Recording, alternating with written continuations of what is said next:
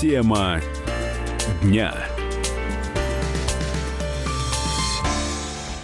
15 часов 17 минут в российской столице. Продолжаем говорить на главные темы дня сегодняшнего. Э, меня зовут Антон Челышев. Э, в студии с нами экономический обозреватель «Комсомольской правды» Владимир Перекрест. Владимир, добрый день. Здравствуйте. Роскачество назвало регионы, где выпускают лучший, ну и получается худший российский белый хлеб а, может быть, несколько наивно с моей стороны, мне казалось, что ну уж обычный белый хлеб в России хороший везде, потому что муки слава богу, у нас урожай ого-го, выше советских. А, мука качественная, на плохой хлеб жалоб не было очень давно. И тем оказалось, что можно выделить лучшие Антон, и худшие сорта. На самом, на самом деле, вот э, ты интуитивно вот, э, как бы понял все правильно и почувствовал интуитивно. Э, действительно, Роскачество пришло к выводу, что хлеб у нас ага. э, очень такой вот хороший. Mm. И даже худшие можно назвать не худшими, а тех, кто подост, подотстали в гонке за первые места. И вот даже подытоживая э, вот это исследование, а оно началось еще в прошлом году и охватило э, 62 региона, проверяли 176 брендов, практически всех, кто выпускает хлеб. Вот. И вот подытоживая всю эту такую вот э, проверочную гонку, э, министр промышленности и торговли Российской Федерации Денис Мантуров сказал, что, в общем-то, вообще высоченные показатели и в Роскачестве тоже э, отметили, что э, не припомнят продукта, где было бы все так хорошо. Ну, я вот припомню, это они не говорили, но я тоже по своим вот ощущениям. Вот водка, когда исследовалась, тоже плохой водки э, практически не было у Роскачества. Она делилась на две основные известные нам группы. Хорошие и очень хорошие. Да уж. Э, то же самое, ну вот, и с хлебом. Ну, конечно, были какие-то недочеты. Вот ты спрашивал, где можно накосячить. Ну, вот э, вот это исследование, оно э, развеяло и основные мифы, которые вот вокруг хлеба там. Ну, я вот, э, можно зачту, да? Какие-то Да, моменты, конечно, что, давайте, да, давайте. Вот, какие-то химические загрязнения окружающей среды, вот не было ни в одном. Потом э, плесени бактерий, вот э, какого-то золотистого стафилокока. В принципе, хлеб, если его долго держать, вот говорят, в советское время, там трое суток хлеб э, не ешь, да, а он, он всего лишь засыхает, а наш покрывается плесенью. Вот у меня такого дома не бывает, чтобы трое суток лежал хлеб, и его никто не ел, да. Вот, но сейчас вот тоже говорят, что этих всяких плесеней не бывает. А, и я... еще ага. такая картофельная ага, болезнь. Вот только так. Да, вот это вот картофельная, вот это вот э, мука, мучнистые всякие вот э, вкрапления картофельные, так называемые, вот всего лишь 1,7. Вот, э, то есть они есть, но э, их не так много, как гласит об этом народная молва. Один из регионов лидеров по качеству хлеба это Воронежская область, она да. в тройке лидеров получается. Да. Мы дозвонились а, а я скажу, руководителю... да. край, Воронежская, Саратовская области. Приятно, да. вот mm-hmm. Мне как выходцу из Саратовской области приятно. Там действительно вкусный хлеб. А, дозвонились мы руководителю некоммерческого партнерства гильдия пекарей и кондитеров Воронежской области Марине Лютиковой. Марина Владимировна, здравствуйте. Здравствуйте. Здравствуйте. В чем секрет хорошего воронежского хлеба? Раскройте.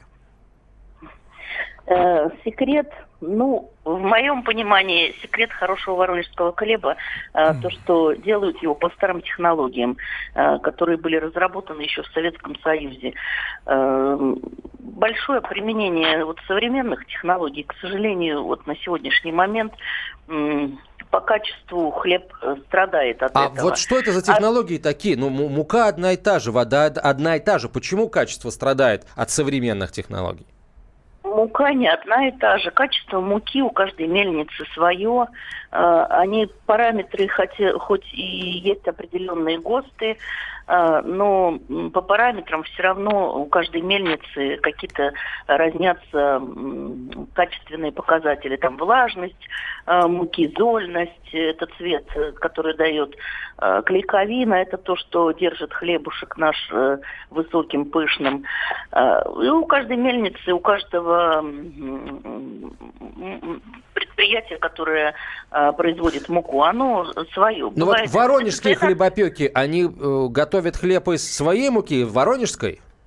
Да, из воронежской муки готовят хлеб на опарах, на заквасках, традиционным методом, не ускоряя процесс этот за счет э, различных э, улучшителей, э, по старым традициям. Это более длительная фаза приготовления хлеба. Конечно, в современных условиях мы все бежим, торопимся, нам надо, чтобы все было быстрее. Но вот к хлебу так относиться нельзя. И вот меня радует э, очень сильно то, что мы в лидерах, потому что э, старые добрые традиции вот держат качество хлеба, помогают удержаться на высоте по качеству хлеба.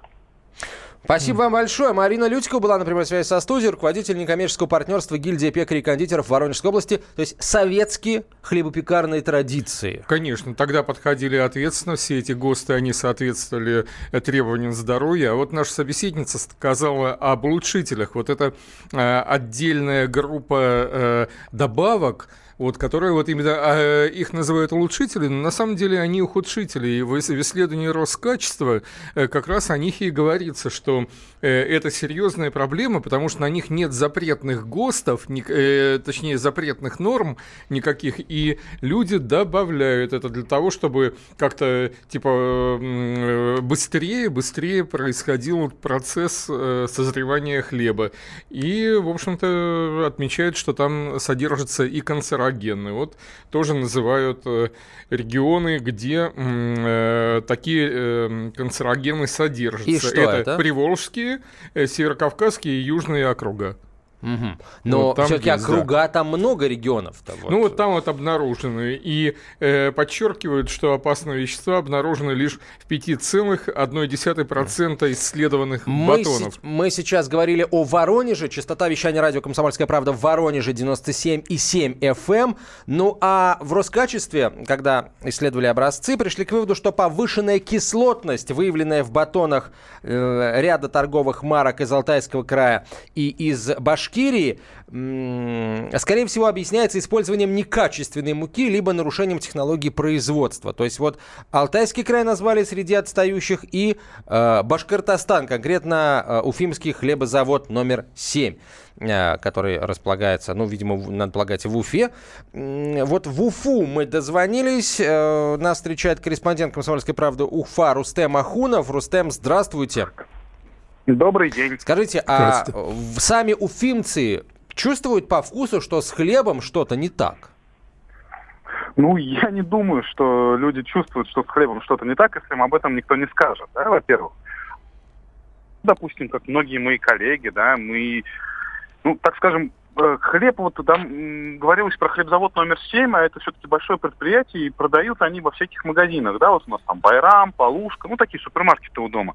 Вот, а сейчас все больше и больше у нас в Уфе, по крайней мере, появляется частных пекарен, которые на первых, на цокольных mm-hmm. расположены, и почти все жители, ну, не все, ну, ну, точно половина, наверное, жителей Уфы покупает хлеб вот в этих пекарнях, потому что там всегда все свежее, цены хорошие, и зачем идти в большой магазин, где хлеб может оказаться там вчерашним, позавчерашним, когда тебе там горячий предлагают прямо у дома.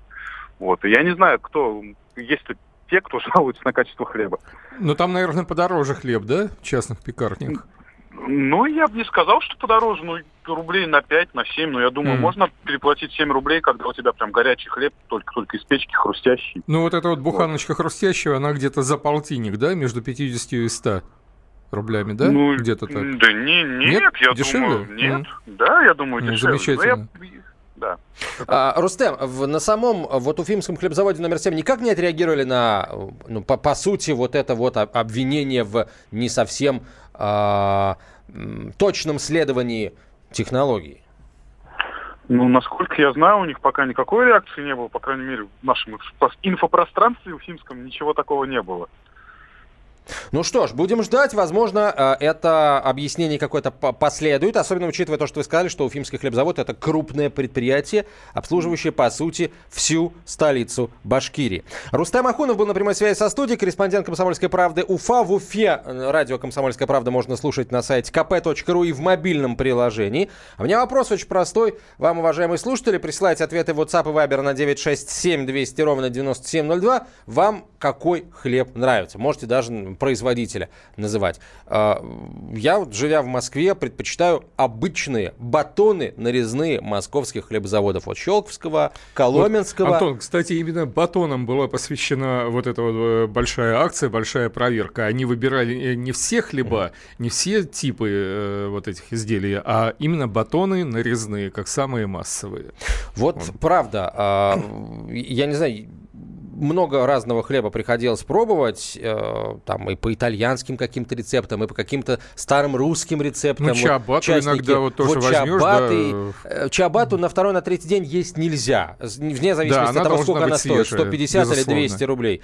А вот этот вот батончик наш старый за 25 рублей, который каждый Когда день свежий приводит... его маслицем намажешь, вполне, да? Ну, а я, можно без маслица, У меня вот, как вы говорите, да? не доживая до состояния подзасох. А. Спасибо вам большое. Владимир Перекрест, экономический обозреватель комсомолки был в студии.